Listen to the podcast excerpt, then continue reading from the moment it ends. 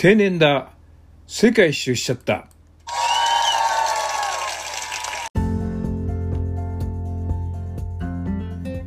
定年だ。世界一周しちゃった。第30話です、えー前回の放送は、えークリスマスイブに、えープレゼントとして、えー南極に行った船からですね、えー南極海に飛び込むというですね、えーまさに驚きのプレゼントが船からありました、えー今日はですねクリスマスなんですね。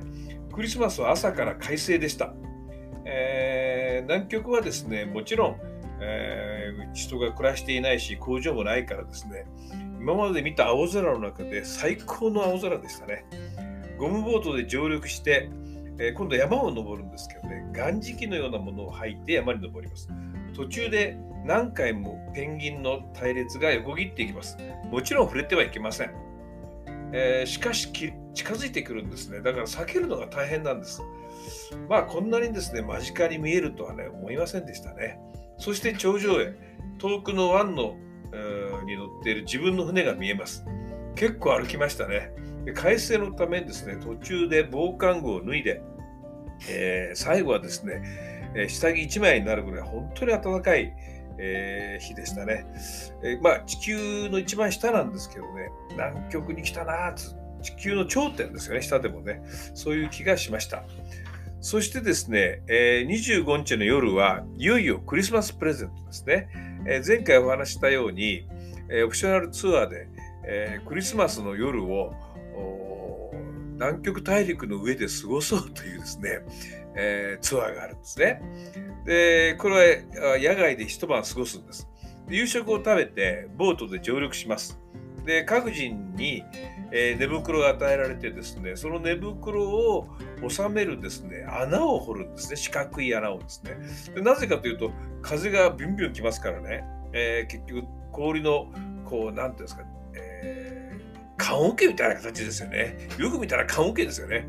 棺桶みたいな形にして、その中に、えー極寒用のですね、寝袋を引いて、えー過ごすわけなんです。で、12月でしたので、ね、平均気温はですね、マイナス30度ぐらいでした。えー夜は曇っていてですね、少し風もありました。まあそんなもんなんですけどね、ところがね、トイレはですね、こう雪の壁に囲まれてドラム缶が1個ポンと置いてあるんですね。でまあ前の方は少し雪の壁になっていますけども、えしたい時には、まあ、そこへ行ってドラム缶の上にですね、またがしてお尻を出すしかないですね。これ寒かったそう。えーで、えー極寒用のですね、寝袋はですね、バーッとジッパーで閉めて、顔の本当に目だけを出して寝ます。で、ところがね、これはなかなか寝つけないですね。寒いんですよね。で、うとうととしただけで寝不足で、朝の5時にはですね、ついに外に出て体操しました。で、6時にね、迎えのボートが来て、無事帰還いたしました。えー、まあ、変な話ですね、この船は大変快適ですよね。こんな大き多額のお金を払って船で泊まれるのに、さらに10万の追加料金払ってですね、外で寝袋で寝れると、まあ、南極でね、マイナス30度の中で、まあ、これもですね、いい経験かなと思いましたね。で、帰りのですね、ドレーク海峡も、あなんといいことに波もなくですね、えー無事に帰りました。その間はですね、朝ヨガのイベントがあったり、昼はデッキでのんびりしたり、次のですね、え旅先の計画を立てたりしますで。夜はですね、チャリティーがあって、シャンペーンを飲みながら参加します。まあ、チャリティーはどういうことがあるかと、船長と一緒に、えー操舵室に入れる券とか、古い地図を売ってたり、落札するとかですね、いろんな、こう、チャリティーをしながら落札していくんですね。で、えー最終的にはそのお金は全部自然保護に当てられるそうです。しかしですね、ここでも金持ちの中国人たちがですね、どんどん値を釣り上げていくんですね、オークションですからね。で、乗船客まであまり落札、中国人の落札率の高さに、ちょっと眉を潜めていましたね。本当に中国の観光客が世界中に増えてきましたね。で、これで10日間の航海は終わりです。で、ウーシュアイの港からですね、空港へ行って、ブエノスアイレスへ、えー飛びます。アルゼンチンのですね。え同じアルゼンチンですね。で、空港には、えー、フェルナンド先生という方とですね、お弟子さんが、フランコが迎えに来てくれました。これ何の関係かと言いますとですね、実は私50歳を過ぎてですね、世界一周を考えた時に、なんかご真実がいるんじゃないかと思ったんですね。で、私ほとんど武道なんかしたことがなかったんで、で、いろいろ見学に行ったんです。え、空手とか、少林寺とかね。ところがですね、みんな蹴って殴ったりするんで、いや、これはダメだと言うんで、人に聞いたらですね、合気道がいいよと。えー、基本的に試合はないし、殴ったり蹴ったりしないから、相手の力を使うからね、これいいよということで、えー、50 52歳ぐらいでしたかね。習い始めました。この時にはですね、黒帯でした。で、通ってる道場、えー、養親館合気道竜っていうんですけどね、浦安に本部があるんですけども、そこの本部の創設者の安藤師範がですね、世界中のですね、人たちが集まるんですね、お弟子さんが。ロシアだとそれとかウクライナとかね、アルゼンチンだとかいろいろ。で、そこで、えー有段のですね、3段以上とか4段以上の試験を毎年受けに来るんですね。で、その中にアルゼンチンから来てる先生がいらっしゃって、ベルナンド先生ですね。で、えー、安藤師範がですね、じゃあ教えるよって言ってね、教えといあの、紹介してあげるよって言うんで、で旅の途中で日にちが決まったので、メールしたらですね、そしたらそのメールを、えー、転送してくれて、えー、先生がですね、いつ何時に飛行機が着くんだ何時って言ったら空港まで迎えに来てくれたんですね、車で。で、先生の家に泊まれって言うんですね。いや、申し訳ないなと思ってですね。で、えー、夜はですね、えー、先生の家からブエノスアイレスの街をですね、え、夜の街を観光させてくれました、一緒にですね。で、夕食はマラドーナがですね、通った店っていうところで、えー、またこれ艦隊を受けましたね。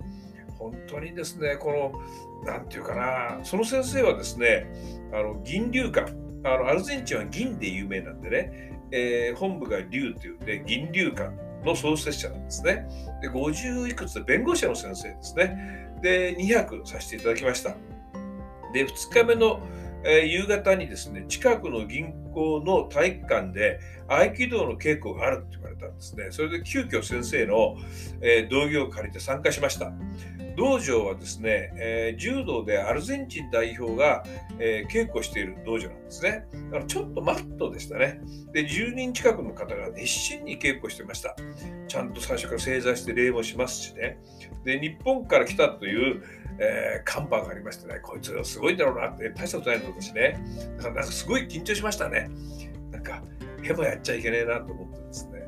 で、その後ですね、みんなでね、移動して、えー、歓迎会をしてくれました。ビールを飲みながらですね、えー、ピザをピザを食べて、肉を食べて、で、まあ、スペイン語が多いんでね、手振り身振りで、楽しい一夜になりましたね。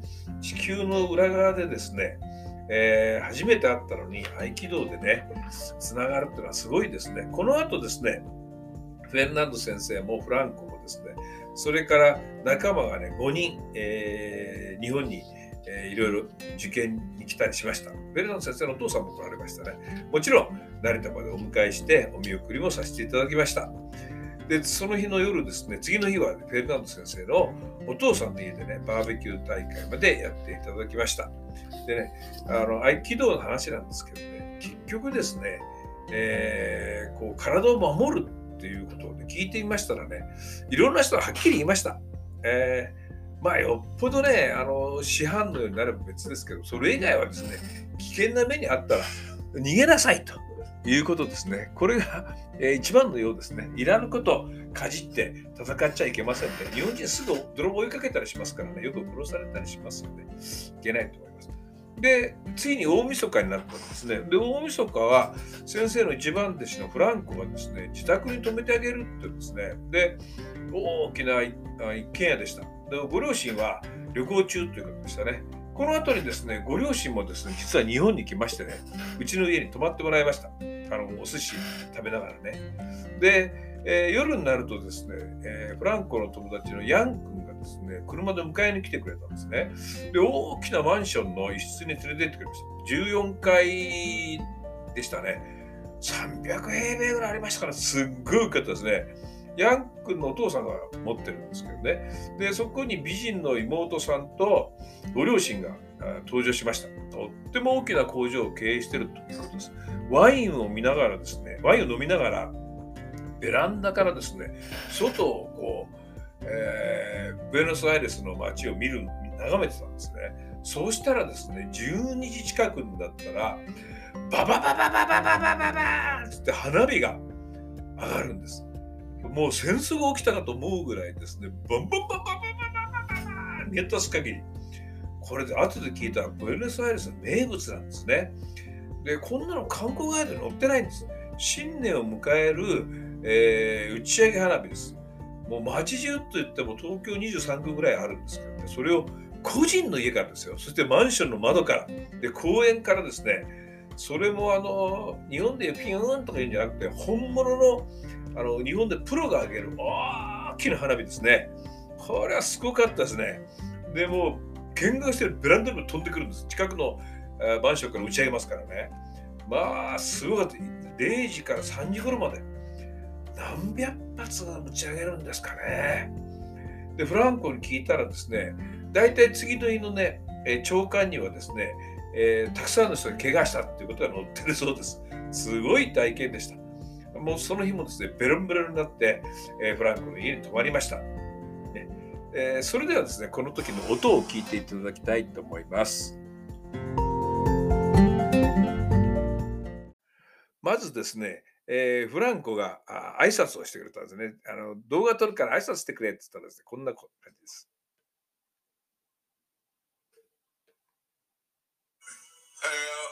お願いします。えー、Suna, Sunagawa's friends, I send you a very lovely uh, New Year wishes uh, from here, from Franco, from Argentina.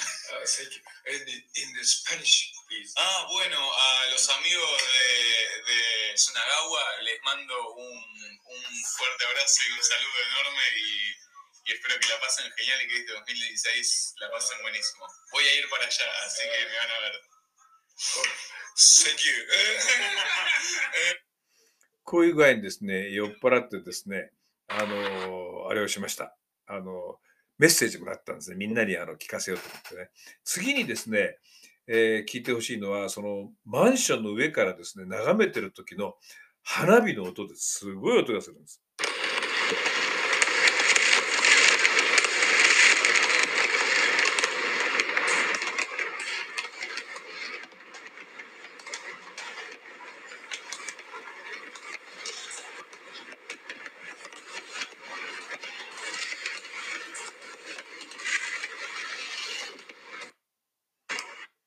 これはですね、隅田川の花火をですね、もう本当に、えー、何百メートルおきにブワーッと一斉に上げて3時間打ち上げまくるというあれですね。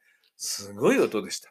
まあだけどいい経験しましたね。こういうのはやっぱり地元の人の家に泊まって、あの大晦日にね、いないと体験できないですね。大変貴重な経験をさせていただきました。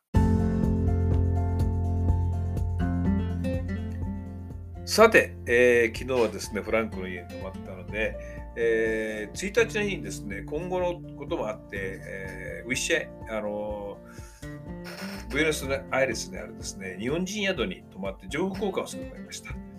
で、ウィッシャイにあるですね、伝説の上野山荘というのがあるんですね。今もうなくなったみたいです。そこの別館が、あまあ、銀座みたいなところ、レティーロっていう地区にあるんですね。で、バスターミナルから近くて便利で、えー、まあ、日本の銀座の裏道のようなところがありますね。だからブログによるとですね、えー、抱きつき強盗がいっぱいいるというのが書いてありました。とっても便利な立地なんでね、まあ、泊まる前は少し気をつけた方がよろしいかと思いますね。で、20人以上の日本人が泊まっていました。宿の評判もいろいろです。私は快適に過ごさせていただきました。で、あさってからの予定を立てるために情報収集も兼ねました。何人もですね、いろんな日本人宿で知り合った旅人に再会しました。海外には日本のようなですね、正月休みなどないので、どこも営業しています。昼はですね、貧しい環境からあ大統領夫人まで上り詰めたですね、えー、国民的歌姫エビータの歴史をですね、えー、探訪してきました。博物館、歴史館ですね。33歳で亡くなったようですね。えー、とっても無念だったでしょうね。えー、それでバスターミナルで、あさってのですね、パラグアイ向けのチケットを購入しました。えー、で、一つね、ここでね、私ね、一番しまったと思ったのはね、実はあのアルゼンチンで一番行きたいところがあったんですね。それなんでかというと、世界で2番目に美しい本屋っていうんですね、こう劇場のような本屋があるんですね。これをね、コロッと忘れてて、行きそびれました。で、アルゼンチンはですね、えー、ヨーロッパからこう移民できていますので、何て言うんですかね、パリに負けたくないと、俺はここで成功したぞっていうね、証を立てたいんですね。だから、あの、パリと、まあ、踊るとも勝る、勝らない、まあ、いい勝負オペラ座もあります。だから当時の人のですね、なんか心意気を感じましたね。夜はですね、そのオペラ座に行って、単語賞を見ました。昼間ですね、安売りチケット屋で買って行きました。で、一緒に、なんか一緒に女性が行きたいって一緒に行きましたね。この人はですね、割と夜道をこう自由に歩くんだら、いや、危ないですよ、そっちはって言うんだけどね。まあ、事故に遭わないか少し心配しましたね。で、次の日の午前中に、えー、日本のハガキを書いてですね、えー、正月だからね、えー、で、ポストへ出そうと思ったら、汚い落書きしてあって、チラシが貼ってあってね、こんな汚いポストで届くのかなと思、なんか無事に届いてましたけどね。で、えー、バスターに行きました。で、南米はですね、バス網が発達しているので、この、えー、ブエノスアイレス、首都にあるバスターミナルはですね、チケット売り場、あの日本でいうのはよく外で、えー、宝くじ売り場のようなこうボックスがありますよね。あれがね、220箇所あるって言うんですよ。本当にありました。で、どこで買ったらいいかわからないんですよね。それでインフォメーションセンターに行ったら、え、こことここがあ行くからね。あだから行ってみたらって言われてですね、行ってました。で、結局ですね、乗り場もですね、80箇所あるんですね。だからこれはね、大変ですね。便利でありますけどね。で、その次の日の夕方の16時にパラグアイに今度は向けて出発しました。ブエノスからですね、パラグアイは、え、の、えー、エンカルシオンまではですね、日本円でね、1万3000円高かったですね。で、朝5時に無事に到着いたしました。で、パラグアイはですね、来た意味は2つありましてね、1つはですね、えー、戦後日本から移住してエコーツーリズムっていうですね、えー、理想の街を作った日本人のですね、イグアス移住地っていうのがあるんですね。で、ここへ行ってみたかったんです。それからもう一つは、その次に行くブラジルのですね、えビザを取らなくちゃいけないんで、このエルカンシオンでですね、割と簡単に取れるということが書いてあった。両方兼ねて行きました。で、ビザはですね、朝行ったらですね、えー、5時に着いてますけど、えー、9時からですね、開くっていうんで待ってて、開いてですね、書類を書いて、11時頃できるよっていうんで、えー、11時にですね、えー、のちょっと前にできましてね。で、館内でその間はですね、Wi-Fi がただなんですね、領事館の中の。で、全部いろんな次の予定をしてですね、でそこから、えー、地元のバスで途中乗り換えてですね、イグアス移住地のペンションソロダというところに行きました。えー、ペンションソロダにはですね、たくさんの、えー、日本人が宿泊していました。ここは結構来る人が多いです。若い人が多いですね。えー、どっかで会った人もたくさんいました。で、街を散歩してみるとですね、日本食スーパー、鳥居、鳥神社の鳥居ですね。で、日本語の看板などたくさんあります。えー、相撲の土俵もありました。ああ、この5番のメニューをしたね、え、街を作ってるんですね。そんな街を一人でぶらついてると、うどん屋の提灯を発見。えー、開店前をなので、店の前で待っていました。そこにですね、同じ日本人の青年、翔太君が来ました。開店前だったんでね、2人でいろんなこと話してたんですね。そしたら彼も世界を旅行中で歯医者さんだったんです。大したもんですね。で、学生時代、剣道をやってたんで、いろんなところで剣道をやりながらですね、世界の道場でも稽古してるんだって言うんですね。で、大阪で彼がシェアハウスを経営してて、で、その近くでバーも運営してるって言うんですよ。で、まあ、うどんを食べながらですね、えー、話しました。で、日本に帰ってですね、あんまり面白いんで、大阪に行こうと思って、彼のバーに立ち寄りました。で、いろんな話をさせてもらってね、へえ、いろんなことを考えてましたね。で、その後彼は結婚して、ベトナムで、えー、歯医者さんを開業しました。それだけじゃないんですね。その後にですね、さらに彼は勉強してですね、今、ドイツの、ね、大学でですね、その歯科のことについて勉強中なんですね。こんなですね、なんていうんですか、国境レスな青年がいるんですね。びっくりしました。まあそういうことで、私のですね、えー、パラグアイはね、えー、の、えー、旅行が、旅がここから始まるんですね。それではまた来週ですね、この続き、えー、移住区だとかですね、その後ちょっと移動した、同じパラグアイでも移動したんですけど、そこの話をしたいと思います。今日はですね、聞いていただきありがとうございます。また来週よろしくお願いします。さようなら。